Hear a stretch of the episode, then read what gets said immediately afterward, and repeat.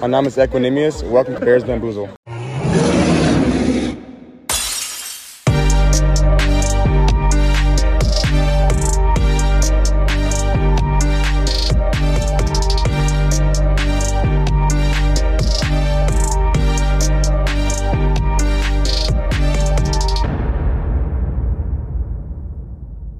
Bear Down und herzlich willkommen zu Bears Bamboozle, eurem Chicago Bears Podcast. Schön, dass ihr eingeschaltet habt und ich muss mich direkt outen, denn in der letzten Folge habe ich euch frech ins Gesicht gelogen und zwar, dass das meine oder dass das hier die letzte Folge wird. Ich hoffe, dass das jetzt die letzte Folge ist, denn nach, der, nach dem Announcement von Bears Bamboozle und Into the Bears Cave über den Zusammenschluss sind natürlich noch wesentliche Änderungen ja ans Tageslicht gekommen. Und die müssen wir natürlich auch aktuell besprechen.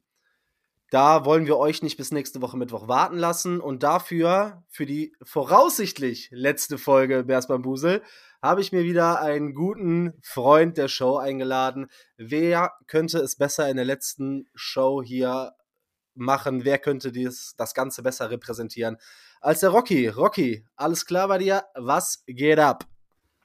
Hallo Freunde des American Footballs. Ja, was für eine Ehre, hier den, quasi den Abschluss zu, zu, äh, zu bringen und äh, repräsentieren zu dürfen. Aber das wird ja natürlich nicht unsere letzte Folge zusammen sein. Genau das. Wir werden jetzt aufgrund der aktuellen Situation nochmal so eine kleine Emergency-Folge aufnehmen. Ich hoffe, es ist für euch alle nicht zu spät da draußen. Äh, beruflich ist es immer so ein bisschen schwierig, das komplett am Zahn der Zeit aufzunehmen. Aber wir wollen mal anfangen mit Grundsätzlichem, damit ihr auch im Bilde seid, wie in der NFL jetzt terminlich der ganze Prozess abläuft. Und zwar, das ist jetzt ein bisschen tricky, denn ähm, es geht ja jetzt um den Coaching-Cycle, um die Hirings und Interviews. Und grundsätzlich ist es so, dass alle Interviews, die bis zum 21.01. passieren, virtuell, also digital passieren müssen. Das bezieht sich aber nur auf Coaches in der NFL. Ein Jim Harbour zum Beispiel würde nicht dazu zählen. Danach, oder der nächste Punkt ist, Interviews mit Playoff-Team-Coaches dürfen ab drei Tage nach dem letzten Spiel des Teams, äh, nee, drei Tage nach dem letzten Spiel also Regular Season Spiel, sprich ab dem 10. geführt werden. Playoff Coaches, die eine Bye Week haben, da ist ein Interview möglich. Bei Playoff Teams, die jetzt spielen, ist das Interview erst drei Tage nach dem Wildcard Game möglich. Dann, nach den Divisional Games, also am 21.01., dürfen In-Person-Interviews stattfinden. Coaches, die noch in den Playoffs sind, da sind In-Season, äh, In-Person-Interviews möglich, aber nur, wenn ein erstes Interview bereits stattgefunden hat. Sonst dürfen die Interviews ab dem 29.01. stattfinden. Ich weiß, das ist ein bisschen tricky. Die Timeline, ich weiß nicht, warum die NFL einfach sagt, Coaches, die noch spielen, keine Interviews. Und sobald die nicht mehr spielen, drei Tage und dann Abfahrt. Aber ja, das ist ja bürokratischer als jede deutsche Behörde. Da hat die NFL sich vielleicht was abgeguckt. Es gibt auch einige Kandidaten, die schon eingeladen sind, die gehen wir jetzt nicht alle durch. Das ist für euch da draußen wahrscheinlich gar nicht so interessant. Wir wollen aber als allererstes, und das ist nicht ganz chronologisch da durchgehen, aber vorab natürlich, ihr habt es alle mitbekommen, Matt Eberfluss bleibt Head Coach bei den Chicago Bears, Offensive Coordinator Lou Getzi wurde entlassen, Quarterbacks Coach Andrew Janoko wurde entlassen, Wide Receiver Coach Tyke Tolbert wurde entlassen und Running, Back, äh, Running Backs Coach David Walker ist nicht mehr im Team. Jetzt hat natürlich, nachdem man irgendwie sich die Fingernägel zerkaut hat und gewartet hat und gewartet hat, was die Chicago Bears jetzt für eine Entscheidung in Sachen Coaching-Staff treffen. Ähm, ja, da, jetzt hat diese Pressekonferenz stattgefunden. Nach zwei Tagen der Meetings mit den Coaches, mit den Spielern, mit den Verantwortlichen, Kevin Warren, Ryan Poles, nachdem sich alle hingesetzt haben und diese Entscheidung getroffen haben, ist man an die Presse gegangen. Und der Rocky hat uns jetzt mal so ein bisschen mitgebracht, was für all, also vor allem für alle, die nicht auf X sind, denn da ist das meiste schon so ein bisschen rumgegeistert. Aber was ist in dieser Pressekonferenz Main Theme gewesen? Was wurde thematisiert und was hat Ryan Poles da gesagt, von dem wir wissen müssen, Rocky? Ja, also erstmal sind äh, Ryan Poles und Head Coach Matt Iberfluss äh, waren zu zweit bei der Pre Pressekonferenz zu Beginn. Später kam dann, äh, kam dann äh, Kevin Warren noch, der dann alleine die Pressekonferenz geführt hat.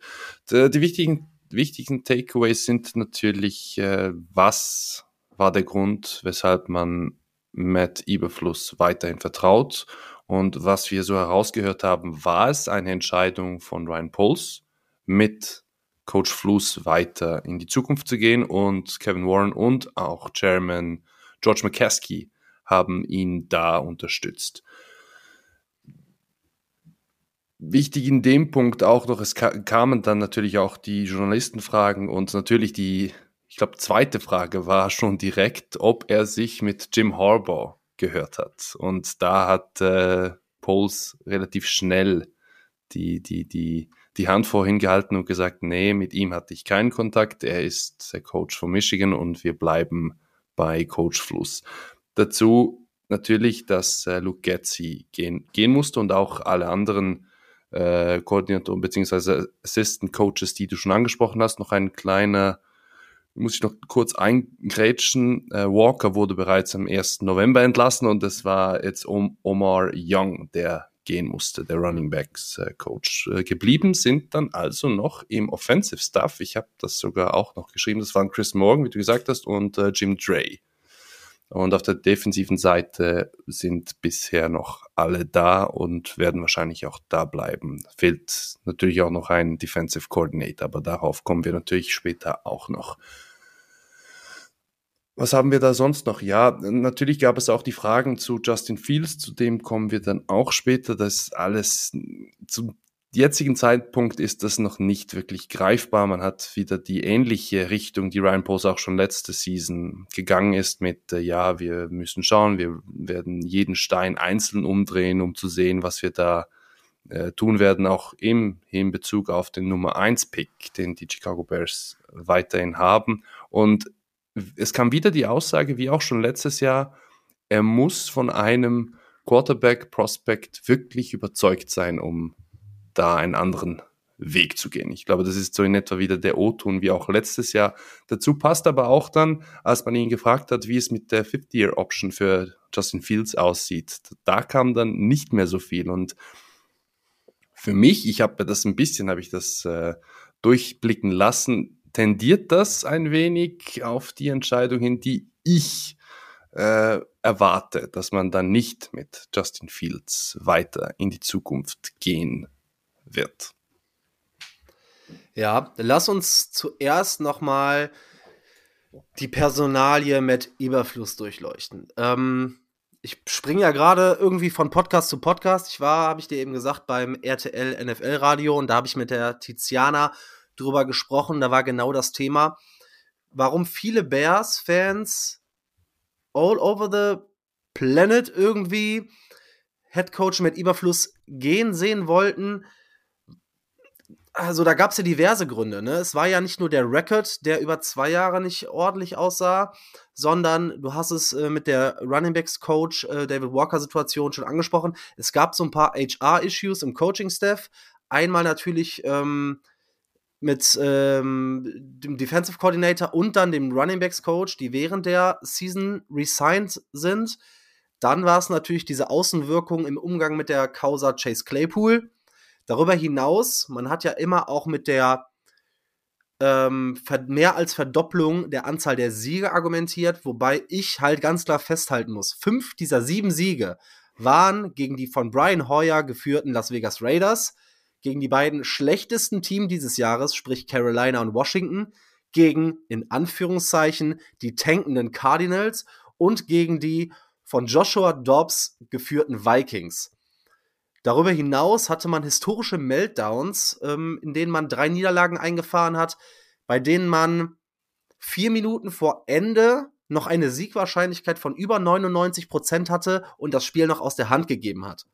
Es wurde, meine ich, auch in der Pressekonferenz so ein bisschen damit argumentiert, dass Matt Eberfluss dieses Schiff, was sich in ja, und Ryan Pauls hat diese Seemann-Analogie verwendet, in schwierigen Gewässern befunden hat, immer noch ruhig gehalten hat. Und damit meinte er wahrscheinlich diese HR-Issues, diese Causa Claypool, diese ganzen Unruhen, die rund um das Team stattgefunden haben, dass er trotzdem das Team auf Kurs gehalten hat und den Lockerroom bei sich behalten hat. Dieses Thema Lockerroom ist natürlich auch ein ganz wichtiges Thema, wobei ich immer nur, ich weiß nicht, ob du da mehr gehört hast, immer nur von, oder ganz klar von defensiven Spielern gehört habe, dass man Fields liebt. Von offensiver Seite war das sehr, sehr neutral, was ich aber auch okay finde bei einem Defensive. Im Endeffekt ist er ein Defensive Coordinator. Ähm, darüber hinaus wurde neben den ganzen Mankos, wie gesagt, die Entwicklung des Teams, die Entwicklung des Records angesprochen und es wurde natürlich, und das muss man dem Team zugute halten, ich habe es mir mal rausgeschrieben, seit Matt Eberfluss am 23.09., sprich in Woche 5, das Playcalling für die Defense übernommen hat, ist die Defense bis zum Ende der Saison die viertbeste Defense nach EPA per Play, die sechstbeste Defense nach EPA per, äh, per Play bei den Dropbacks und die Nummer 1 Rushing Defense bei EPA per Play. Als Montez Sweat dazu kam, ähm, nach oder in Woche 9 hat sich das ungefähr so gehalten, wurde nur ein bisschen konstanter. Dann war das eine Defense mit äh, seit der Übernahme mit den meisten Interceptions, den zweitwenigen First Downs, das drittschlechteste Quarterback-Rating gegen sich, die viertmeisten Yards per Pass und die sechst äh, die sechst, viertwenigsten Yards per Pass allowed und die sechstwenigsten Total Yards beziehungsweise Yards per Play. Das waren dann so Argumente, für Ryan Poles. Und das Grundargument war ja am Ende Kontinuität. Auf das Thema Kontinuität kommen wir gleich nochmal in der Quarterback-Situation äh, zu sprechen.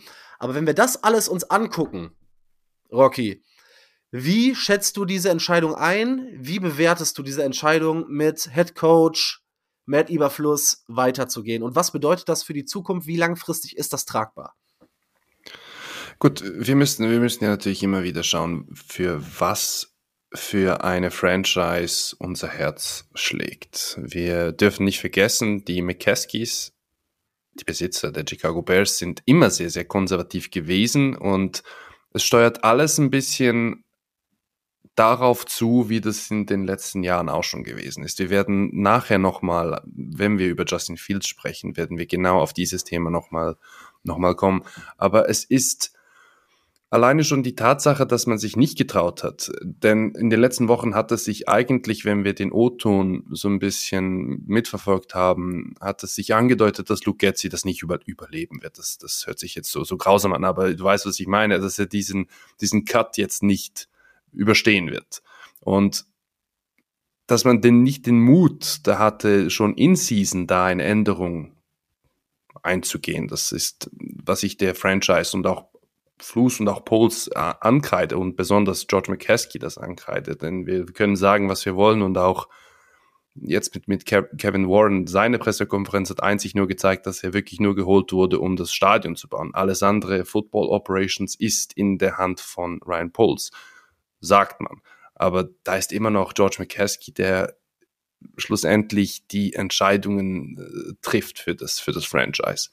Und deshalb ist es es ist jetzt schwierig, das Ganze zu evaluieren. Du hast gesagt, die, die positiven Gründe waren da, man hat Argumente gesucht, man hat aber auch sehr viele Gegenargumente. Ich meine, man ist, man hat einen 1 und 7 Records gegen Teams mit äh, Win Winning Records und man hat die drei, die drei Meltdowns, die du angesprochen hast, gegen die, gegen die Broncos und gegen die Lions und äh, gegen die Browns Bowles hat sich jetzt an Flus gebunden. Das habe ich auch auf Twitter, habe ich das auch so geschrieben. Und ich weiß nicht, ob er sich da so einen Gefallen getan hat mit dem. Natürlich, es scheint, dass die, dass das Verhältnis zwischen den beiden sehr gut ist. Und man hört jetzt immer wieder, ich habe jetzt auch in mehreren Podcasts gehört, dass Flus auch im, in der NFL, in den NFL-Kreisen sehr, sehr beliebt ist und man gerne für ihn arbeiten möchte und gerne für ihn arbeitet. Das habe ich jetzt von mehreren unabhängigen Personen, habe ich das so in den verschiedenen Podcasts auch gehört. Und Coach Flus ist sicherlich einer, der bei den McCaskey sehr, sehr gut ankommt. Alleine schon wegen seiner Work Ethic. Wir hatten es in der Offseason hatten wir das auch schon besprochen. Der Typ von 24 Stunden dreht sich bei ihm 23 Stunden alles nur um Football. Und ich denke sicherlich, dass er, was besonders den defensiven Bereich angeht, dass er da ein sehr großes Know-how mitbringt. Von, wir wissen ja, wer seine, wer seine Mentoren gewesen sind. Und vielleicht ist es nicht die schlechte, äh, die schlechte Lösung, ihn so als CEO zu haben, genauso wie er das auch immer gerne bestätigt und das Poles auch immer wieder so gesagt hat. Aber dafür braucht es jetzt dann, wenn wir wirklich Erfolg haben möchten, braucht es einen Offensive Coordinator, der dann weiß, was er tut und dann wirklich nicht darauf angewiesen ist, was äh, Flus sagt oder tut. Und ich glaube, das war so ein bisschen der, der, auch der Fehler bei, bei Getzi. Ich glaube, dass Getzi einfach viel zu viel zu viel Freiheiten gehabt hat, als man auch gesehen hat, dass etwas nicht funktioniert. Und ich glaube, das ist ihm dann auch, äh, das ist ihm dann auch zum Verhängnis geworden. Ja, meiner Einschätzung nach war es definitiv die falsche Entscheidung, sich weiter für mit Eberfluss ja, auszusprechen. Aber das hat in direkter Art und Weise mit der Quarterback-Thematik zu tun. Am Ende des Tages sogar egal, wer Quarterback wird. Aber da kommen wir gleich vielleicht noch drauf zu sprechen, weil da werden wir den Bogen zu Justin Fields noch spannen. Du hast gerade schon Luke Getzi angesprochen. Ich habe es mir mal rausgeguckt. Äh, dieses Jahr war die Chicago Bears Offense laut EPA die Nummer 21. Ähm, grundsätzlich im Passing deutlich schlechter als im Rushing. Aber das genügt ja nicht irgendwie den, den Ansprüchen. Denn das, was wir immer wieder gesehen haben, und das war auch wahrscheinlich die Personalie, die klar war, und das haben die Bears jetzt auch mit dieser Entscheidung bestätigt, die großen Probleme in der Offense wurden, und das sieht man anhand der Entlassungen, die stattgefunden haben, meiner Ansicht nach, ganz klar im offensiven Coaching-Staff. Unabhängig davon, wie man mit Justin Fields weitergeht, ich glaube, das war ein eine Bestätigung dafür, dass Lugetzi das größere Problem war als Justin Fields. Wir haben die Route-Concepts immer wieder besprochen. Wir haben die Probleme angesprochen, Führung mit oder mit Führung im Rücken zu spielen, beziehungsweise Führung zu verwalten. Wir haben die Problematik angesprochen, dass die Offense nicht in der Lage war, mh, während des Spiels zu adjusten und dass Luke Getzi nicht in der Lage war, nach seinen oder nach den Stärken seiner Spieler zu coachen. Das war ein riesiges Problem. Ich glaube, Luke Getzi war einer der Coaches oder Offensivkoordinatoren, der auf jeden Fall Bottom Five in Targets bezüglich der Mitte des Feldes. Das habe ich heute noch gesehen. Also grundsätzlich eigentlich eine klare Entscheidung. Wie bewertest du in dem Fall dann die Entlassung von Lugetzi?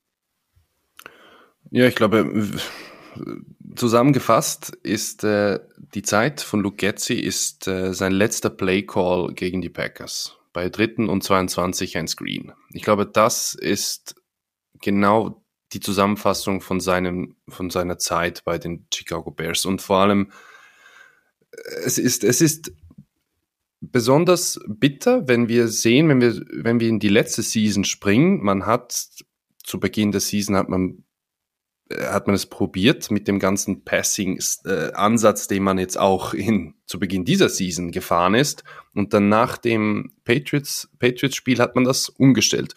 Und ich glaube, viele von uns hatten dann, bei diesem Punkt hatte man doch Hoffnungen, dass sich die Offensive entsprechend anpassen kann, beziehungsweise der Offensive Coordinator kann sich an den Stärken und an dem, was er im, im Team hat, kann er sich richten und anpassen. Und ich glaube, es war für uns alle, war es besonders zu Beginn von dieser Season, war es, äh, ich habe ehrlich gesagt nicht erwartet, dass man diesen gleichen Ansatz von letzter Season zu Beginn des, zu, zu Beginn des, der Season nochmals aufrollen wird und auf Teufel komm raus viel zu diesen komischen Passspielzügen dann auch und den vielen Play-Actions, die er da versucht hat, äh, zwingen möchte. Und ich glaube, das war dann auch ein bisschen der, der, der, der Zug, der dann ins Rollen gekommen ist, damit das Ganze gar nicht, gar nicht funktioniert. Und wir werden auf Justin Fields werden wir, werden, werden wir kommen. Und natürlich liegt nicht alles an ihm, aber wir diskutieren es tagtäglich auf Twitter. Wir, wir können irgendwelche Statistiken herausziehen, wo ihn auf einer Seite ihn gut aussehen lassen, auf der anderen Seite lassen, lassen die ihn total schlecht oder mittelmäßig oder wie man auch immer das bewerten möchte, aussehen. Und ich glaube, da irgendwo in der Mitte ist, ist, ist das, was wir dann versuchen rauszufinden und ob das, ob das dann wirklich äh, auch klapp, klappen wird. Weil du hast es gesagt, es ist, das Zeichen war klar, Lugetzi plus die anderen und auch Andrew Janoko, der, der eigentlich ein sehr, sehr gutes Verhältnis zu Justin Fields hatte, der musste auch gehen. Und das sagt eigentlich äh, sehr vieles davon aus. Und wenn wir bedenken, dass wir letztes Jahr noch Angst hatten, dass Lugetzi nicht äh, zu gut coachen darf, damit ihn nicht irgendjemand uns äh, wegschnappt als äh, einen Head Coach. Ich meine, das ist, das ist äh, so, so schnell ist die, ist ja. die NFL. Es heißt ja nicht umsonst not for, for long. Wenn man überlegt, dass ja die, ich sag mal, the jury is still out und mit Überfluss würde ich jetzt mal behaupten, auch wenn wir mit einem unwohlen Gefühl vielleicht in die Entscheidung reingehen. Lugetzi war dann wahrscheinlich nicht mehr tragbar und die einzig richtige Option. Hast du eine Erklärung dafür, warum Chris Morgan als der, einer der bedeutenden Positional Coaches in der Offense bleiben durfte? Weil die anderen mussten ja bis auf Titans Coach auch alle gehen.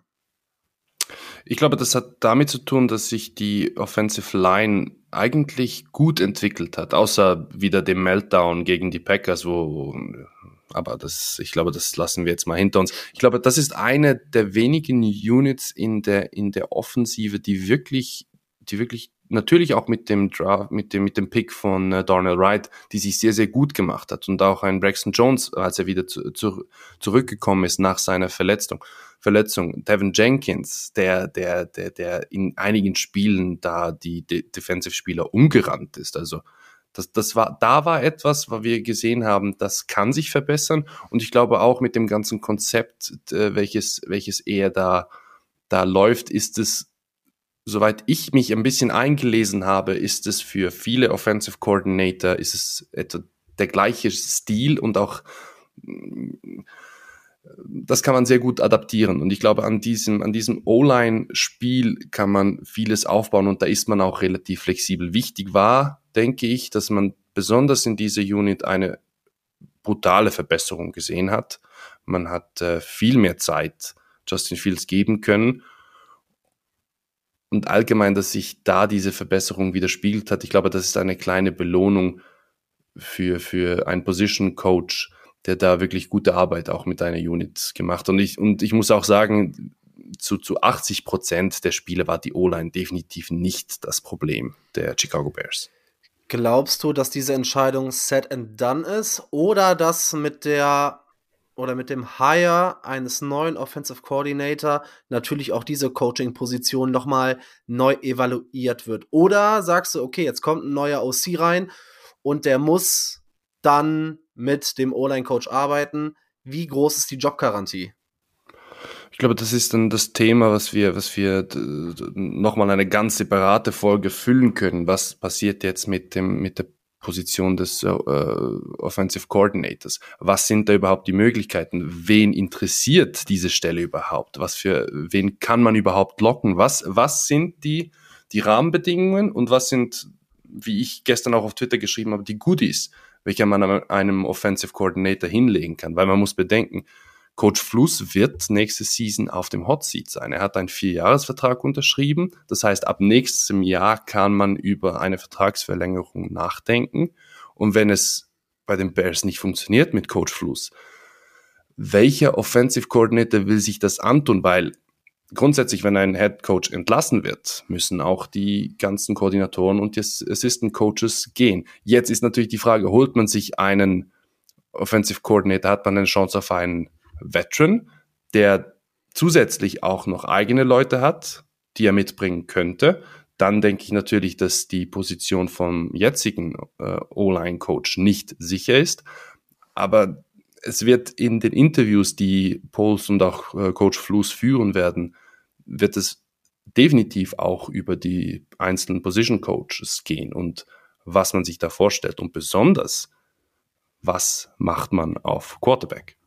Ja, genau. Gute Überleitung. Also halten wir quasi fest, Offensive Line Coach ist Stand jetzt noch im Building. wird aber nicht mit hundertprozentiger Jobgarantie ausgestattet sein, hängt viel davon ab, wen man am Ende des Tages als Offensive Coordinator einstellt. Du hast schon mal ein bisschen vorweggegriffen, werden wir vielleicht gleich noch mal ein bisschen drüber sprechen, aber lass uns, du hast die Einleitung so wunderbar formuliert, deshalb will ich die auch nicht kaputt machen, über die Causa Justin Fields sprechen. Ähm, ja, die, die Medien, alle Experten, Spieler, egal auf welchem Kontinent, sind sich extrem uneinig. Das merkt man aber auch bei uns, weil ich glaube, es wäre falsch zu sagen, es gibt die eine richtige Lösung. Natürlich hat die, also ich finde, die Entlassung von Lugetzi hat nur einen geringen Einfluss, aber den größeren Einfluss könnte der Verbleib von Matt Eberfluss haben. Denn, und wir beide diskutieren da ja auch hin und wieder mal drüber, du hast da ein bisschen ein anderes ähm, Gefühl als ich. Vielleicht auch einen anderen Wunsch in die Richtung, vielleicht. Aber pass auf, dann lass uns mal über die Thematik Justin Fields reden. Ähm, wir haben jetzt die Situation, dass ein neuer Offensive Coordinator reingeholt wird, ein Head Coach, der noch zwei Jahre Vertrag hat und dieses Jahr schon gewackelt hat. Und ein Team, das sich entwickelt hat, aber weiterhin Baustellen hat. Was glaubst du, hat die Entscheidung um ähm, Überfluss für einen Einfluss auf Justin Fields und was glaubst du, wird man mit Justin Fields machen, wenn du das mal für dich zusammenfasst? Weil ich weiß ja, welche Meinung du hast, dann kann ich hinten raus nämlich vielleicht nochmal für die andere Seite argumentieren. Ja, also erstmal, ich glaube, es ist, es ist immer so, es ist immer so dieses, dieses Abwägen. Ich glaube, es ist auch zwischen den Journalisten und auch den Experten und auch den Content Creatern, wie, wie, wie wir das auch sind, ist es immer so, man wird von den Zuhörern oder den Lesern wird man immer ein bisschen dazu gedrängt, man muss sich für eine Seite entscheiden. Man hat entweder Option A oder Option B. Und es ist extrem schwierig, sich für eine Seite nicht zu, zu entscheiden, weil besonders in dieser in der Causa Justin Fields spielen so viele Faktoren mit. Ich weiß aber, auf was du hinaus möchtest. Und ich habe das auch so geschrieben, denn meine erste Reaktion auf die Entlassung von Lugetzi war, dass man einen neuen Quarterback draften wird. Und zwar aus dem bestimmten Grund, weil diese Franchise das nicht zum ersten Mal machen würde. John Fox, Mitch Trubisky, Matt Nagy, Justin Fields.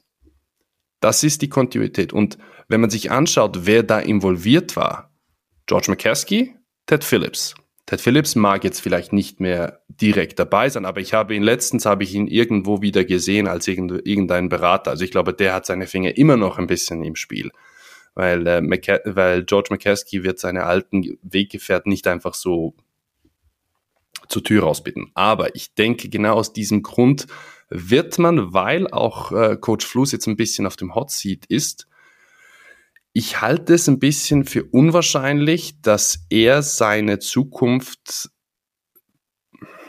Justin Fields überlässt und einem neuen Offensive Coordinator, um ihm quasi den Job zu sichern, weil das ist ein sehr, sehr großes Risiko. Ja, natürlich, ein äh, Rookie Quarterback ist auch ein Risiko. Aber alleine wegen der Tatsache, dass man letztes Jahr schon den Number One Pick hatte und darauf verzichtete. Und wir können jetzt darüber diskutieren, ob das falsch war oder nicht, aber ich sage, 99,9 Prozent der Leute hat diese Entwicklung von CJ Stroud nicht erwartet. Und jetzt sieht die Sache doch noch ein bisschen anders aus. Man hat viel mehr Hype zu den, zu den beiden äh, Top Prospects zu Caleb Williams und Drake May. Wer jetzt da die Nase wo vorne hat, das werden wir dann irgendwann sehen, wenn es äh, Richtung äh, Combine geht. Aber ich weiß auch nicht, ob Ryan Poles sich nochmals der Entscheidung stellen wird, werde ich auf einen von diesen Prospects verzichten und der geht dann so ab wie CJ Stroud und Justin Fields nicht weil das ist immer noch ein sehr, sehr großes Risiko. Ich bin immer noch im Team Justin Fields. Ich war nie weg. Das, das, das wissen alle. Ich, ich, ich bin der Erste, der sich extrem freuen würde, wenn Justin Fields in Chicago funktioniert und wenn er diese Franchise tragen wird oder könnte. Und ich glaube, aus diesem Grund, ich bin mir eher wegen der ganzen konservativen Einstellung der Owner, bin ich mir eigentlich fast sicher, dass sie wieder auf das Altbewährte setzen werden, auch wenn sie wissen, dass das nicht funktioniert. Und ich denke auch, man ist da ein bisschen nicht, ich glaube, man ist nicht mehr so risikofreudig, zum sich einen, wie gesagt, so einen Top-Prospect äh, durch die Lappen gehen zu lassen, weil was machen wir? Was machen wir am Ende der nächsten Season, wenn äh, Caleb Williams und Drake May Top 10 Quarterbacks sind und eine, sagen wir jetzt mal, eine ähnliche Entwicklung machen wie CJ Stroud? Ich glaube, dann hat man definitiv ein größeres Problem. Und aus diesem Grund, wie ich schon gesagt habe, Poles hat sich mit der Entscheidung, äh, Coach, äh, Coach Fluss zu behalten, an ihn gebunden. Und seine Zukunft steht genauso auf dem Spiel wie die von, von Coach Fluss. Ja, du hast es ganz gut gemacht, denn wir wollen heute nicht über die Für und Wider in der Thematik Justin Fields sprechen. Das werden wir noch ausführlich und das haben wir auch schon ausführlich, sondern maßgeblich auf den Einfluss der Headcoaching-Entscheidung im Rahmen Verbleib Justin Fields. Du hast relativ gut ähm, das Thema pro Rookie Quarterback aufgearbeitet ich bin in vielen Sachen auch sehr, sehr bei dir. Weil da so viel, und das werden wir nochmal generell aufrollen, aber jetzt geht es ja speziell um den Einfluss des Head Coaches. Alles andere besprechen wir gerne für euch in den nächsten Wochen nochmal, weil ich glaube, dass diese Entscheidung sich noch ziehen wird. Ich glaube nicht, dass vor dem Combine auch nur ansatzweise eine Entscheidung getroffen wird. Mein Punkt, und das ist die andere Seite der Medaille, ist folgender. Weiterhin bin ich dafür, und ich glaube und kann mir das auch vorstellen, wobei diese größte Sorge, zweimal einen guten Quarterback zu verpassen, das tut schon ziemlich weh. Aber gerade weil man mit, mit Überfluss gegangen ist und gerade weil man Kontinuität preacht, glaube ich, dass der Verbleib bei Justin Fields ja deutlich mehr Kontinuität bedeuten würde, als wieder den Switch auf Quarterback. Dazu habe ich genau die Thematik im Kopf, die du angesprochen hast geht man wieder mit einem wackelnden Head Coach und einem Rookie Quarterback. Da krieg ich, wie du wahrscheinlich auch, diese Matt Nagy, Justin Fields Flashbacks und deshalb glaube ich, dass dieses Team das nicht tun wird. Natürlich hat, man muss halt immer, wir werden das noch evaluieren mit dem Tradeback und was auch immer, aber dieses Team hat gezeigt, es kann jetzt gewinnen. Und die Wahrscheinlichkeit, dass ein Justin Fields in Jahr 4 erfolgreicheren Football spielt mit dem, was darum gebaut werden kann, als ein Rookie, die sehe ich, egal wie die Langzeitlösung ist, immer noch höher. Und ich bin auch relativ hoch auf den beiden Prospects. Dazu denke ich, durch die Entscheidung OC weg, Head Coach bleibt, man macht die Fehler am OC fest und nimmt Justin Fields so ein bisschen aus der Schussbahn. Bedeutet, man kann bis zum Draft pokern. Ich sehe es nur, genauso wie du, schwierig, Justin Fields den nächsten Offensive Coordinator zu geben. Aber die Option wäre, mit äh, Lugetzi weiterzugehen. Nur dann sage ich, jede Coordinator-Situation ist besser als die mit Lugetzi.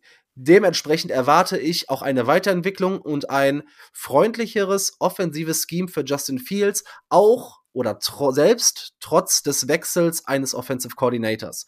Ich glaube, diese Faktoren führen am Ende dazu und auch weil, genau was du gesagt hast, dass irgendwie diese Bindung jetzt noch stärker ist. Gerade Poles und Überfluss, die sind miteinander verwoben. Ich glaube aber auch, dass damit Justin Fields und Überfluss verbunden sind, weil genau das für mich ein Riesenproblem wäre, wieder ein Rookie in so eine ungewisse Coaching-Situation reinzusetzen.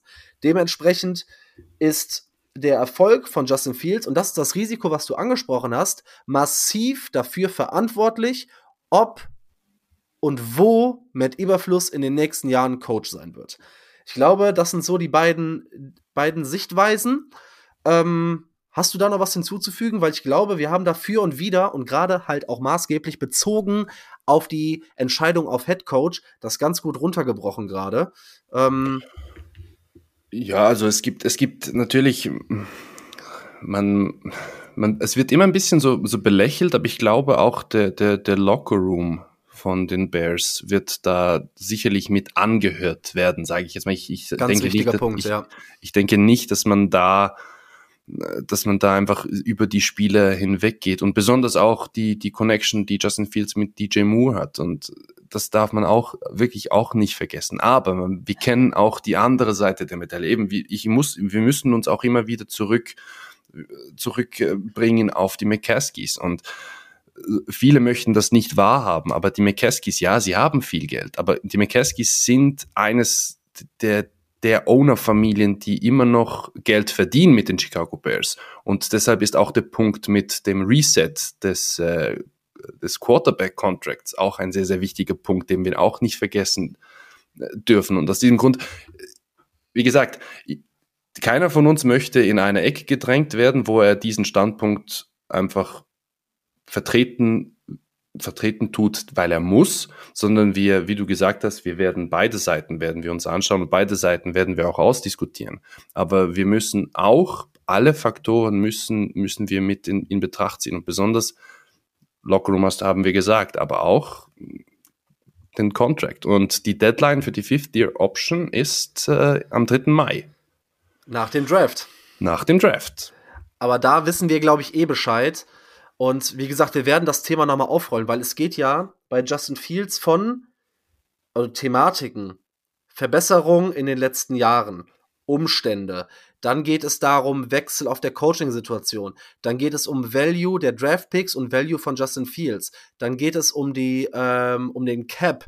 Also da sind ja so viele Faktoren, die man mit einbringen muss. Und du hast es richtigerweise gesagt man kann uns nachher gerne vorwerfen, dass wir flipfloppen mit unserer Meinung. Aber ich bin ja froh, dass ich nicht in Ryan Poles Haut stecke, weil das, was du gesagt hast, dass er angeprangert wird, sollte er keinen Quarterback picken und einer von den beiden durch die Decke gehen. Andersrum, genauso sollte ein Quarterback picken und Justin Fields funktioniert woanders, werden ihm auch die Hosen ausgezogen. Das Definitiv. heißt, ich glaube, oder das sage ich ganz klar, Ryan Poles ist dazu verdammt, die richtige Entscheidung zu treffen. Ja, Egal, ob Justin Fields bleibt oder nicht, ja. wenn beide funktionieren, ist alles okay. Wenn einer funktioniert und der andere nicht und er wählt den falschen, dann brennt äh, Helles Hall lichterloh und dann wackelt, weil du kannst nicht zwei Jahre in Folge an eins picken und die Quarterback-Entscheidung äh, falsch treffen. Ne?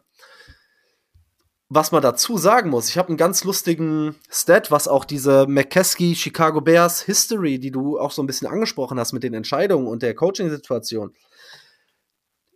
In Chicago in den letzten 25 Jahren gab es nur zwei OCs, die länger als zwei Jahre beschäftigt waren.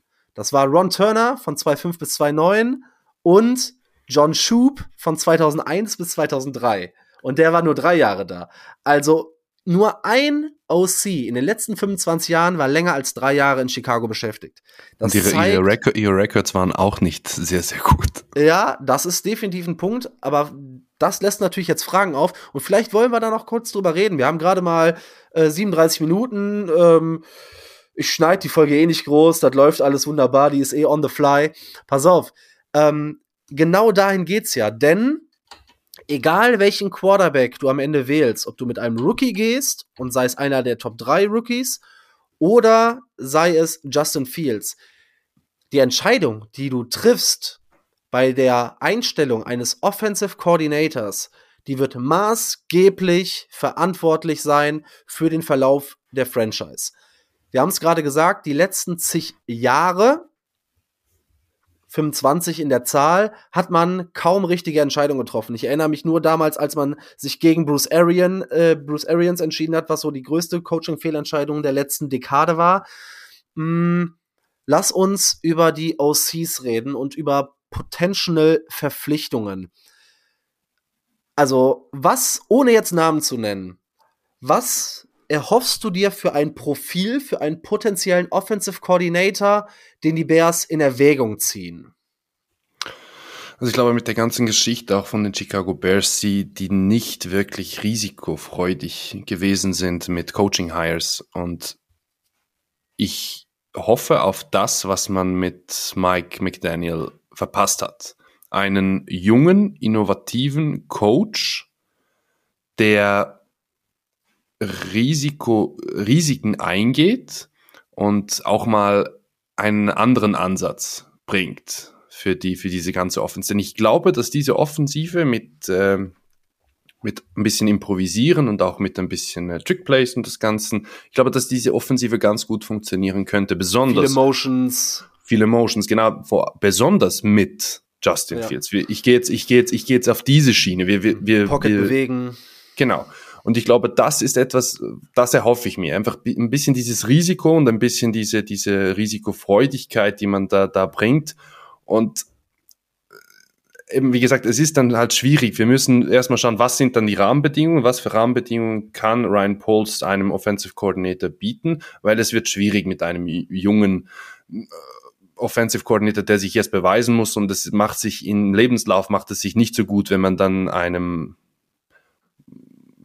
Coach unterstellt ist, der, der auf dem Hot Seat ist und das dann nicht funktioniert hat. Ich glaube, das ist, das ist ein bisschen schwierig. Und aus diesem Grund könnte man auch ein bisschen auf eine andere Schiene gehen. Man könnte auf die Schiene, sagen wir jetzt mal, Greg Roman gehen oder Frank Reich gehen. Wie wichtig ist dir bei der Thematik, du hast es angesprochen, so ein bisschen, du wünschst dir so ein bisschen Innovation, Mut, ähm, ordentliches, innovatives Playdesign. Wie wichtig ist dir generell Play-Calling-Erfahrung? Denn der OC wird ja, weil wir einen defensiven Headcoach haben, äh, die Plays in der Offense callen müssen. Ich glaube, das spielt dann indirekt, indirekt eine Rolle. Wenn du so einen jungen, hungrigen Offensive Coordinator bekommst, dann denke ich, dass das wird dann, das wird dann schon, er wird den Mut dann schon haben für diese Playcalls. Und da denke ich, dass Playcalling-Erfahrung, äh, denke ich jetzt nicht, ist jetzt nicht mein, mein Hauptkriterium, wenn, weil das wird Okay. dann auch schwierig natürlich mit so einem, mit seinem jungen Coach, weil sonst müsste man sich halt auf die andere Seite begeben und dann, wie schon gesagt, einen Frank Reich oder einen Greg Roman müsste man sich dann, dann da aussuchen, weil andere Offensive Court, ich, ich glaube, dass wir andere Offensive Co Coordinator, die jetzt aktiv sind, wirst du nicht, wirst du schwierig abwerben können jetzt für, für, für diesen Job bei den Bears. Eben, wir müssen, wir müssen wirklich in, in den nächsten Tagen, Wochen werden wir sehen, wie attraktiv dieser, dieser Offensive Coordinator Posten überhaupt sein wird bei den, bei den Dann Bears. lass uns genau da mal ansetzen, weil ich habe neben, ich bin da relativ viel bei dir. Ich, ähm, ich habe für mich einen Take, was besonders was Playcalling-Erfahrung angeht. Ich lass mich überraschen, egal was passiert. Ne? Ich gehe da erstmal, also bei vielen, vielen Kandidaten gehe ich da open-minded rein, wie man so schön sagt. Ich wäre tendenziell aber dafür, dass du einen OC mit Erfahrung reinholst, zumindest mit Playcalling-Erfahrung, außer er kommt aus San Francisco. Da bin ich dabei, weil da, weil bei allen anderen, weil beispielsweise du holst den OC von den äh, von den Bengals rein. Wie groß ist der Einfluss überhaupt? Weil die Frage muss man sich stellen, weil der Head Coach sehr, sehr viel macht. Aber bevor wir da angehen, die Problematik, einen OC zu finden, ich habe es heute gehört und ich fand den Gedanken ganz interessant, weil ich sag mal, du lädst fünf Koordinatoren ein und du willst natürlich wissen, oder auch der, Koordina der Koordinator in erster Linie will wissen, mit welchem Quarterback arbeite ich. Geht ihr in den Draft oder geht ihr mit Justin Fields? Und die Bears dürfen sich natürlich nicht in die Karten gucken lassen. Die müssen ja quasi Antworten auf beides kriegen, weil wenn die fünf Koordinatoren interviewen und allen sagen, ah, wir wollen mit Justin Fields gehen, dann geht, gehen die vier anderen zu den anderen Interviews und sagen, ach, die Bears gehen mit Fields. Ähm, ihr könnt eventuell das, ähm, das Trade-Volumen runterschrauben, weil die haben schon sichergestellt, was sie machen wollen. Die wollen den First Overall nicht. Dann, das auf der einen Seite und auf der anderen Seite des OCs ist natürlich dann die Sache, ein gefragter, guter OC kann eventuell auch schon sagen, ja, ich möchte ja wissen, mit wem ich zukünftig arbeite, weil beispielsweise mit Drake May oder mit Caleb Williams hätte ich Bock auf diesen Job, aber ich glaube nicht an Justin Fields und gerade wenn ich ein Neuling bin, glaube ich nicht, dass ich meine Reputation steigern kann, wenn ich mit Justin Fields als Quarterback arbeite. Siehst du da auch so eine Gefahr, dass die Interviews sich da sehr, sehr schwierig gestalten könnten? Das ist genau, das ist genau der Punkt, weil äh, da, darum war, war für mich auch die Aussage von Pauls bei der Pressekonferenz so, so, so, so lustig, als er gesagt hat, ja, er muss ein guter Coach sein und er muss mit jedem Quarterback, dem wir ihn hinste hinstellen, muss er arbeiten können. Das, das kann, das kann schon, das kann schon funktionieren, aber da musst du, da musst Da will ich mal ganz kurz einhaken und dich was fragen, weil ich habe da zu dieser Aussage richtig krassen BS gelesen. Ich höre daraus mit dem Quarterback, den wir draften, oder mit Justin Fields. Mhm. Ich habe ultra viele Takes heute gelesen, dass da rein interpretiert wurde, dass ja. man Justin Fields behält und einen Quarterback draftet. Nee, ich glaube, ich glaube, das war auch. Ist für mich kompletter Bullshit. Ja. Ich entschuldige mich gerne überall, wenn ich da komplett falsch liege und man diesen Weg ge äh, geht. Zum Beispiel ein JJ McCarthy irgendwie spät in der ersten Runde zu draften. Der ist 20 Jahre alt, zwei Jahre mit Justin Fields zu gehen und dann zu gucken. Wenn das so sein sollte, werde ich mich entschuldigen. Aber ich glaube, man gibt zu viel Kapital auf und zu viele Möglichkeiten im Jetzt um so einen Weg zu gehen, oder? Nee, es ist, es ist ja genau die gleiche Aussage, war in der Pressekonferenz auch als, ich glaube, Post ist das ein bisschen rausgerutscht mit den vier Quarterbacks. Und da haben sich auch alle sofort versteift. Und grundsätzlich. Ja, da war aber auch, da war der Take, es wurde in meinen Augen komplett falsch rezitiert. Mhm, denn er hat genau. gesagt, four types of genau. Quarterback. Er genau. hat nicht gesagt, four guys, four quarterbacks. Er hat nicht vier spezielle Personen, sondern er hat gesagt, four types of quarterback. Ich weiß nicht, wie vier Typen von Quarterback aussehen. Wahrscheinlich statuesk, leichte Mobilität, gesteigerte Mobilität und Ganzlinger äh, oder, oder, oder keine Ahnung ich, ich weiß es nicht, wie er das definiert, aber da war ja auch viel Aufruhr drum, ne? Ja, das ist, das ist äh, Chicago Medienlandschaft, die ist, äh, ja, die ist sowieso dirty, speziell. Äh. Die ist, spe ist speziell. Und ich, ich glaube auch äh, Courtney Cronin hat das dann später dann auch noch richtig gestellt. Aber äh, es ist dann losgetreten und du weißt, wie, ja, wie ja. eine Lawine funktioniert und dann, dann, dann war es das. Aber nee, zu, zu, zum, zum Punkt von, von vorhin auch mit dem, mit dem Play Calling und, und dem ganzen was äh, möchte auch ein Offensive Coordinator. Ich glaube, es ist doch ein Unterschied, wenn man einem Offensive Coordinator sagt, okay, wir nehmen Caleb Williams oder Drake May. Alleine schon diese beiden Prospects sind grundverschieden und eine Offensive kann sich entsprechend äh, darauf einstellen. Jetzt kommt es natürlich auch darauf an, we aus welcher Coaching-Schule kommt der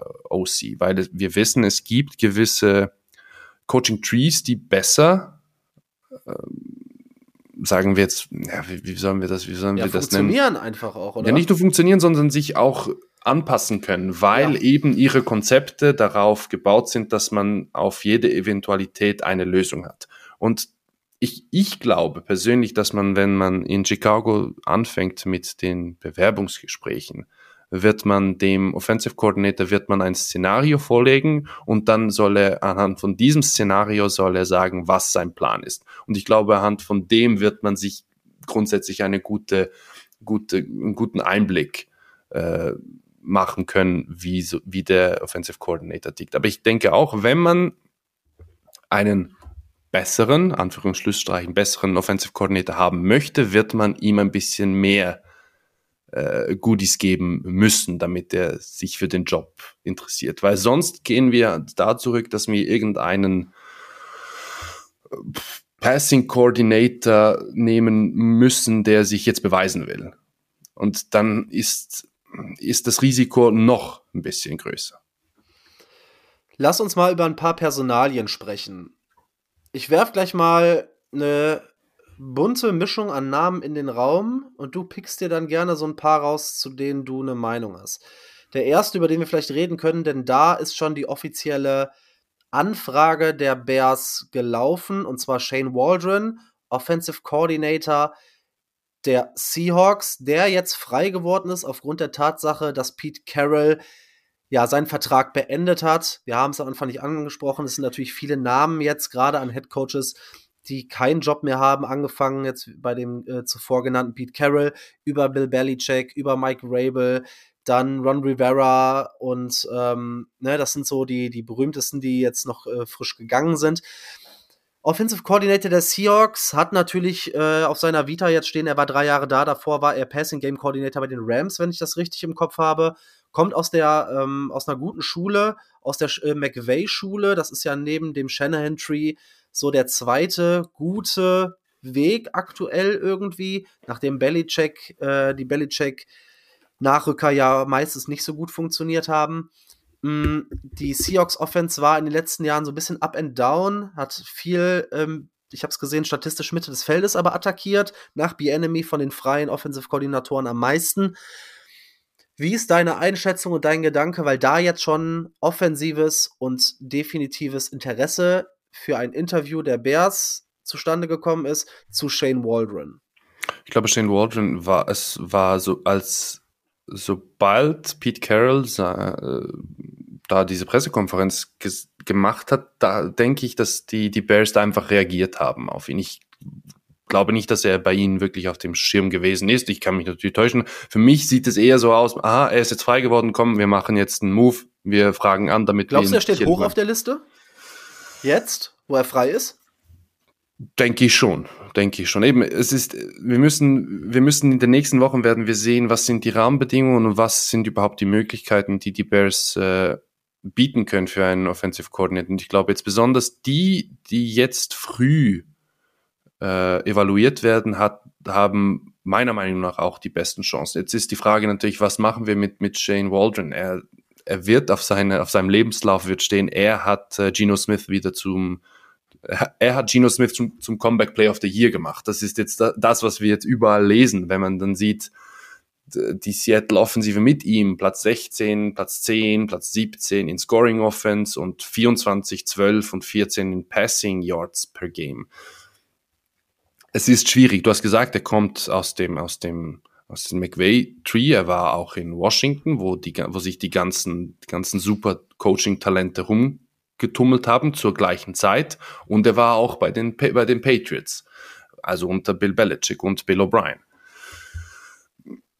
Ich, ich kenne ihn zu wenig, um mir da wirklich, wirklich einschätzen zu können, was man von ihm erwarten soll oder kann. Ja, was mich ein bisschen stutzig gemacht hat, ist, dass bei Seahawks Twitter echt gefeiert wurde, dass Shane Waldron weg ist. Und die Frage ist immer, ist das ein bisschen Frust, weil man in den letzten Jahren nicht so erfolgreich war? Und es ist genauso wie mit der Justin Fields, Caleb äh, Williams Debatte in, in Bears Twitter. Wie viel Nährwert hat das am Ende? Aber viele Experten sind, glaube ich, relativ hoch auf Shane Waldron aufgrund mhm. seiner Vita, ist noch relativ jung. Ist auf jeden Fall ein Name, mit dem ihr euch da draußen äh, anfreunden müsstet, weil das, glaube ich, ein, ein Coach ist, der ernsthaft diskutiert wird. Ich glaube, mhm. der ist eingeladen, weil er was geleistet hat und ich glaube, dass da noch viel Potenzial ist. Hm. Ich habe so ein paar Under the Radar und so ein paar große Namen noch. Lass uns erstmal über ein paar große Namen sprechen. Angefangen bei, ich fasse die einfach mal zusammen, du sagst da ein bisschen was dazu. Äh, Eric Bienemy, Greg Roman, Frank Reich und Kellen Moore ich fasse nochmal kurz für alle, damit ihr Bescheid wisst. Eric Bienemy war Offensive Coordinator bei den Commanders. Greg Roman ist noch irgendwie bei den Raiders beschäftigt, aber war bis letztes Jahr OC der Ravens. Mhm. Frank Reich kennen alle, war letztes Jahr Head Coach der Panthers und davor der Colts und davor auf diversen Coordinator-Stationen. Kalen Moore war Offensive Coordinator bei den Cowboys und jetzt bei den Chargers.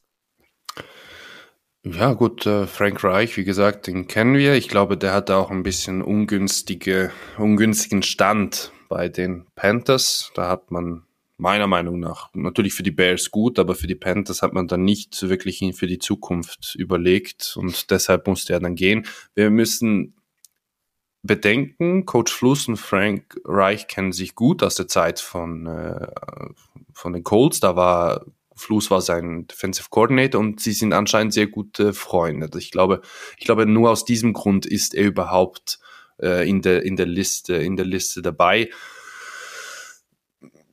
Könnte ich mir aber doch vorstellen, wenn Coach Fluss ihn anruft und sagt, du mein Kumpel, könntest du mir da aushelfen, weil sonst niemand möchte. Das ist natürlich kann man drüber diskutieren. Eric Bienemy kennen wir alle, da fragen sich alle, wieso er bis heute noch keinen Head-Coaching-Job bekommen hat und mittlerweile habe ich doch das Gefühl, da ist ein bisschen was mehr dran, was Teams wissen und ihm deshalb nicht die Chance geben möchten und verwunderlich ist für mich auch ehrlich gesagt, wieso man in äh, Washington ihm nicht die Chance jetzt gegeben hat, nachdem man Ron Rivera da äh, rausgeschmissen hat. Das ist für mich ein bisschen auch ein bisschen ein bisschen ein Red Flag, aber wir wissen, was er was er kann und ich glaube, die Chiefs vermissen ihn als Offensive Coordinator doch ein bisschen mehr, als sie das auch zugeben. Und Sam Howell hat ja auch eine entsprechende Entwicklung genommen. Ich habe mit den Jungs vom Hockblock, von den German Hawks äh, gesprochen. Denen hat teilweise das Playdesign nicht ganz gut gefallen, aber ich glaube, dass alle von denen eine Steigerung zu Lugetzi wären. Ähm, noch kurz, ähm, Frank Reich halte ich nicht für einen guten Coach, halte ich aber für realistisch aus den genannten Gründen und er war ja auch kein schlechter Coach bei den Colts, ja, ja. aber ist dann doch wieder relativ altbacken. Du hast zu Eric Bieniemy, glaube ich, alles gesagt. Äh, Greg Roman und Kellen Moore wären die zwei übrig gebliebenen großen Namen auf meinem Board neben Shane Waldron. Ich glaube, Kellen Moore wäre genau etwas in diese Kategorie von, was ich vorhin ein bisschen angesprochen habe, jung und mutig. Ich weiß, dass unsere Freunde vom German Blitz Talk gar nicht gut auf ihn zu sprechen sind. Das, das haben wir mehrmals gelesen auf Twitter, aber ich glaube, dass er wäre, ich denke, er wäre so ein Typ, den, äh, von dem könnte Justin Fields, jetzt auch, wir sprechen von diesem Szenario, würde Justin Fields extrem profitieren von seinen, von seinen Ideen, die er da in der, in der, in der Offensive bringt. Und äh, Greg Roman, Greg Roman wird heiß gehandelt in äh, Bears Twitter in den USA. Ich habe bei ihm bisschen meine Bedenken, weil ähm, Lamar Jackson auch als Running Back geschimpft wurde, als er sein Offensive Coordinator war. Und das ist so ein bisschen, und besonders wenn man jetzt sieht mit dem neuen Offensive Coordinator, den die Ravens haben, wie auch sich Lamar Jackson entwickelt hat, seit Greg Roman nicht mehr da ist, bin ich dann nicht, nicht ganz so Feuer und Flamme für Greg Roman. Okay, ich äh, bin tatsächlich, was diese beiden letztgenannten angeht, bei beiden genau andersrum, was die Einschätzung angeht. Aber genau dafür habe ich dich ja da, dass wir hier auch unterschiedliche Meinungen reinkriegen. Zu Kellen Moore, ich war, als er Cowboys OC war, relativ hoch und es hat mich mit Fragezeichen stehen lassen, weil ich schon erwartet habe, dass er den nächsten Schritt macht. Nochmal eine oder nochmal mehr Einfluss als in Dallas und irgendwie konnte der das in LA bei den Chargers nicht so zeigen. Die Offense sah für mich nicht wirklich gut aus. Ich habe gedacht, das knallt jetzt richtig. Davor habe ich ein bisschen Sorge, ähm, dass diese Entwicklung da nicht weiter stattgefunden hat und dass man das auf dem Platz bei den Chargers meiner Einschätzung nach ja nicht gesehen hat. Und zu Greg Roman, ich denke halt, unter Greg Roman wurde Lamar Jackson MVP.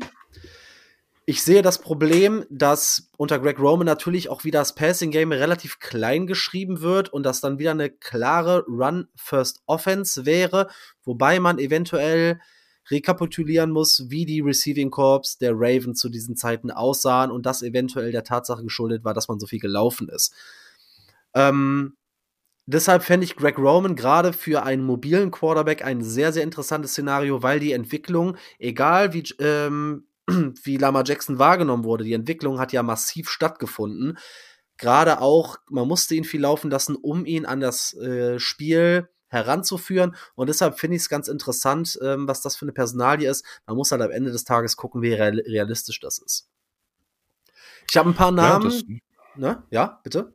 Ja, das, das ist so, da hast du absolut, absolut recht. Und das ist auch, da ist es auch interessant, wenn man da über solche Sachen auch diskutieren kann, wie unterschiedlich die, die Wahrnehmungen, äh, Wahrnehmungen sind. Weil ich habe heute auch wieder in einem Podcast gehört, dass eben Kellen Moore sehr, sehr hoch ge ge gehypt wird. Und besonders auch ja. die, die, diese Probleme, die du angesprochen hast bei den Chargers, sind wir ehrlich, die waren auch schon vor der Season waren ja. auch schon da. Man hat, man hat es, hat es angesprochen. Aber es, es ist interessant, wie, wie verschieden die, die Wahrnehmung auch ein bisschen, mhm. ein bisschen sein kann. Dann einen großen Namen habe ich noch, der fällt da so ein bisschen raus und der würde meiner Einschätzung nach sehr in Richtung Caleb Williams gehen. Und zwar Cliff Kingsbury war bei den Cardinals Head Coach bis 2022, hat da zumindest immer in der ersten Saisonhälfte Kyler Murray unter anderem aussehen lassen wie ein MVP und ist seitdem an der Universität, an dem College von Caleb Williams bei USC Senior of Offense Analyst und Quarterbacks Coach. Wenn man die Richtung geht und man sagt, ja, vielleicht doch Richtung Caleb Williams und auch ohne ihn, ähm, was hältst du von Cliff Kingsbury als OC? Weil bei vielen, zum Beispiel bei Bill O'Brien, hast du, finde ich, die Situation, dass manche als Head Coach nicht so geeignet sind wie als Koordinatoren. Und das war, ist in meinen Augen bei Cliff, äh, Cliff Kingsbury ein vergleichbarer Fall.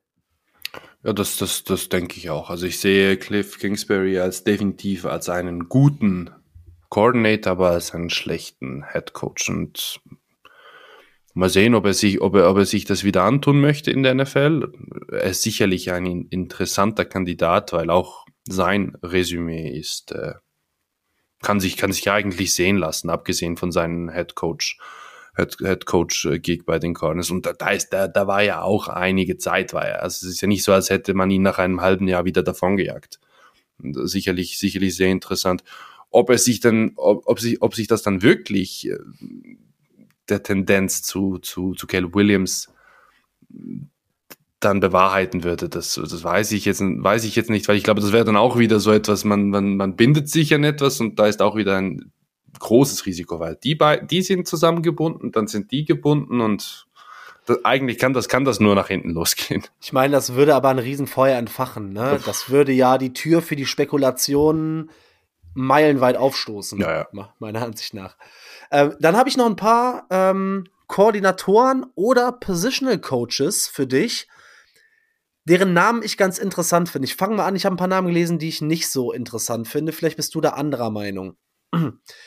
Fangen wir an bei, habe ich eben schon mal, oder ich weiß nicht, ob ich es im Off angesprochen habe, ähm, Brian Callahan, Offensive Coordinator Bengals. Hast du mhm. da eine mhm. Meinung zu?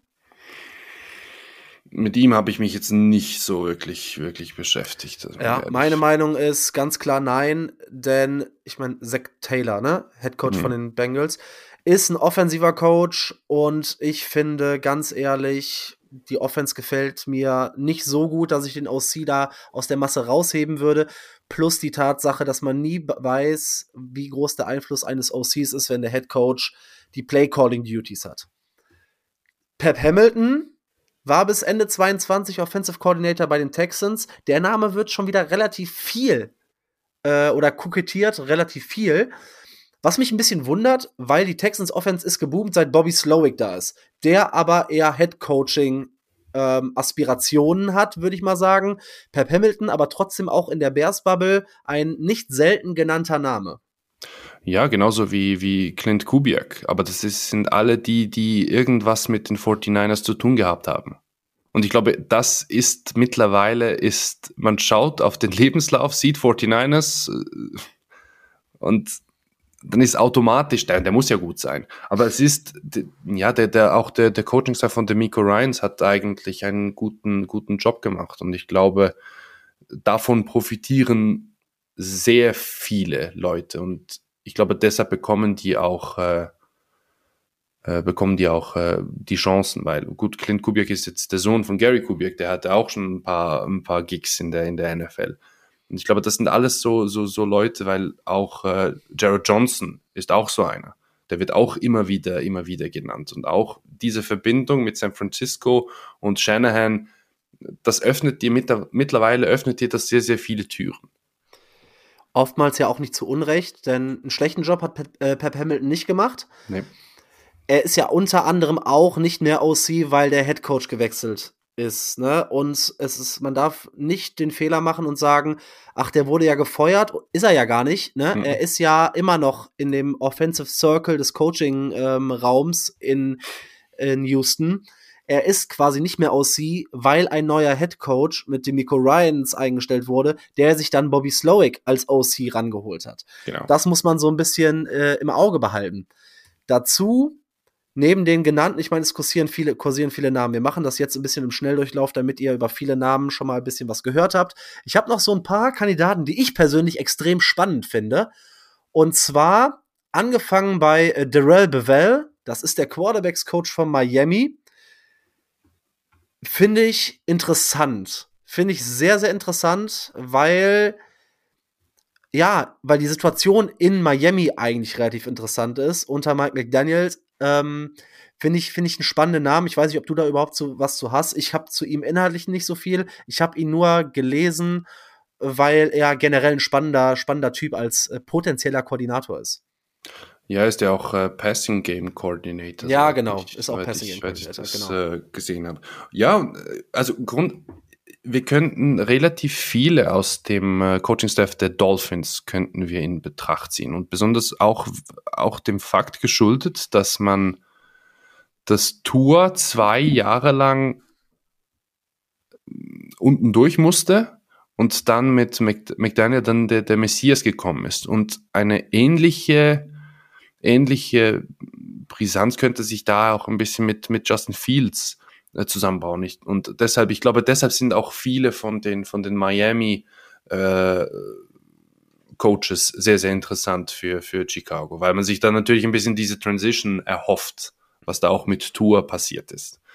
Ich habe noch drei, vier weitere Namen. Ähm, wie gesagt, ich hoffe, euch interessiert das überhaupt, aber das sind Namen, die auf jeden Fall jetzt so ein bisschen kursieren. Ein Name, den ich gar nicht spannend finde, der aber dann doch auch generell NFL-übergreifend viel genannt wird, ist Panthers OC Thomas Brown, der davor Running Backs Coach und Assistant Head Coach und Titans Coach, glaube ich, bei den, bei den Rams war. Käme für mich jetzt nicht als erstes als Alternative, wenn ich mir die Panthers Offensive angucke und du da mitverantwortlich bist, oder? Ich glaube, da ist äh, Jim Caldwell wäre da fast noch realistischer. Ja, ja, richtig. Und dann sind aber drei Kandidaten, die ich ziemlich spannend finde. Und einmal wahrscheinlich die bekannteste Personalie, und zwar Liam Cohen, Offensive Coordinator der Rams. Sean McVay Tree macht gute Arbeit in, ähm, in LA, arbeitet wunderbar mit Stafford zusammen, weiß es, die Receiver im Passing Game einzusetzen. Was hältst du von Liam Cohn als Offensive Coordinator? Auch ein, eine sehr, sehr spannende Personalie, weil ich glaube auch bei, von den Rams wurden auch Mike LaFleur und Zach Robinson wurden ebenfalls äh, genannt. Das habe ich jetzt auch einige Male gelesen, aber das ist genau wieder die, die, die Sache, die, das Problem hatten wir auch mit Luke Getzi, mit großen Vorschusslorbeeren gekommen, und an wen hat es gelegen? Am Head Coach. Genau das ist mein großes Problem und deshalb finde ich es schwierig, wenn du einen Offensive Coordinator, der bislang keine Play Calling Duties hatte, versuchst einzustellen, weil du nie weißt, wie groß ist der Einfluss des vorgesetzten Coaches auf deine Arbeit. Das, ist, das gilt es zu evaluieren und äh, das gilt es von Ryan Poles herauszufinden. Und ich habe zwei Namen, die komplett under the radar sind, die ich mir selber rausgesucht habe, die ich nämlich ziemlich, ziemlich spannend finde. Was hältst du von T. Martin, Quarterbacks Coach von den Ravens? Finde ich eigentlich ein ziemlich, ziemlich nice Personalie, hat jetzt jahrelang mit, ähm, mit Lamar Jackson zusammengearbeitet. Ähnlicher Spielertyp wie Justin Fields. Ähm, hat natürlich auch parallel mit Caleb, wäre jetzt nicht der klassische Drake May Quarterback-Entwickler, mhm. aber wer weiß, wenn er einen Quarterback entwickeln kann, vielleicht kann er mehrere Quarterbacks entwickeln. Hat viel, also ich glaube, ein Quarterbacks-Coach hat dann schon einen gewissen Einfluss auf die Entwicklung eines Quarterbacks. Ähm, Gerade was so die, die, ja, die, die Rhythmik des Quarterback-Plays angeht. Äh, T. Martin von den Ravens, ich weiß nicht, ob ein Quarterbacks-Coach dann direkt so weit ist und ich glaube auch nicht, dass das der Weg ist, den die Bears gehen, weil es schon ziemlich weit weg von einem OC ist, aber halte ich für eine sehr, sehr interessante Personalie und die wahrscheinlich unbekannteste aller Personalien. Und ich weiß, ich hätte ihn lieber als Quarterbacks-Coach oder als Passing-Game-Coordinator und zwar Joe jetzt, boah, jetzt, jetzt versage ich bestimmt in der Aussprache, Blay, Blymeyer, das ist der Quality Control Coach und Passing Game Analyst und Assistant Quarterbacks Coach. Wide Receiver Coach war er früher und Passing Game Coordinator von den Chiefs. Connection zu Ryan Poles, hat viele Aufgaben da äh, gemacht, hat mit guten Leuten gearbeitet, hat mit B-Enemy gearbeitet, hat unter Poles, das heißt, Poles kennt ihn, hat äh, mit Andy Reid gearbeitet, hat mit Tyreek Hill gearbeitet. Ähm,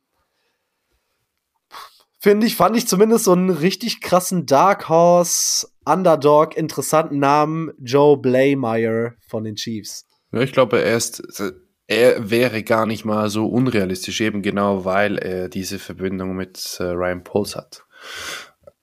Ob da, ob, ob, ob er für den, den uh, Offensive Coordinator Posten in Frage kommt, das weiß ich jetzt nicht, aber für einen Positional Coach wieso, wieso nicht, wieso nicht. Und äh, wenn, wenn wir, wenn wir schon, wenn ja. wir schon jemanden reinwerfen, dann, äh, ich habe es gestern retweetet, Chase Daniel.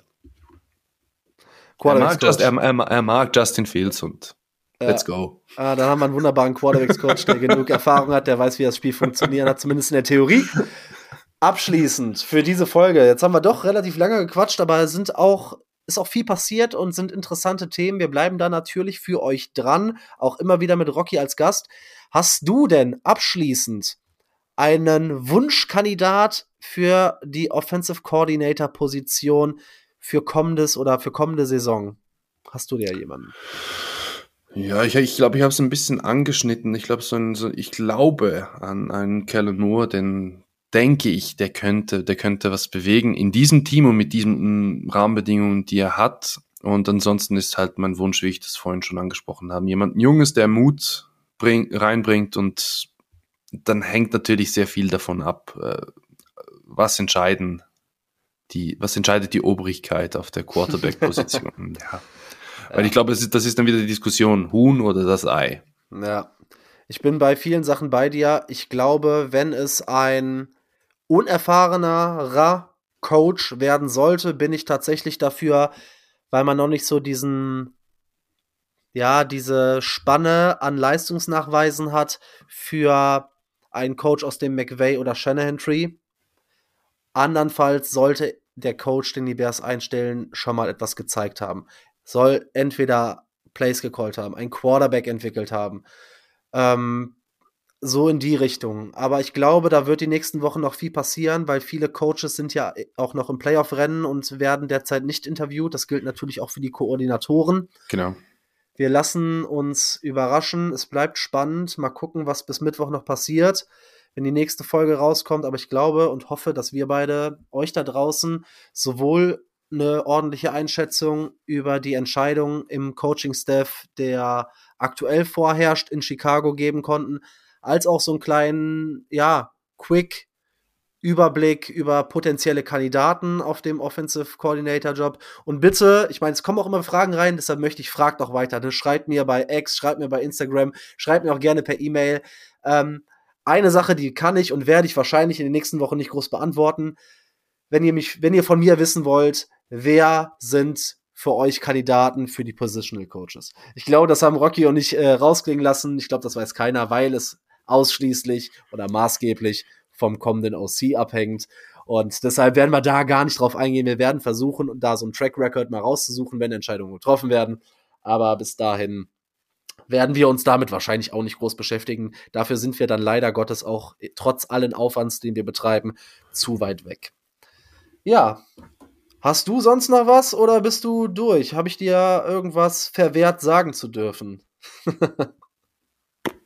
Nein, eigentlich nicht. Ich glaube, wir haben das Wichtigste haben wir durch, durchgesprochen und besonders, ja, wie du, wie du schon sagst, ich glaube, sehr vieles wird sich jetzt auch in den nächsten Wochen ein bisschen rauskristallisieren. Natürlich werden wir, werden wir jetzt immer mehr Namen werden jetzt zu den offiziellen Be Bewerbungs- ins Bewerbungsverfahren äh, mit, auch mit eingeladen und ich glaube, da werden einige Name Drops auch noch, auch noch folgen und deshalb äh, seid vorsichtig mit äh, Namen, die einfach so aufploppen. Ein bisschen Recherche tut niemandem weh und wenn ihr mehr wissen wollt, dann äh, ein bisschen einlesen. Das ist, das hilft manchmal schon, auch zum ein bisschen die, die, die, die Realität von den Namen auch ein bisschen zu, zu beurteilen.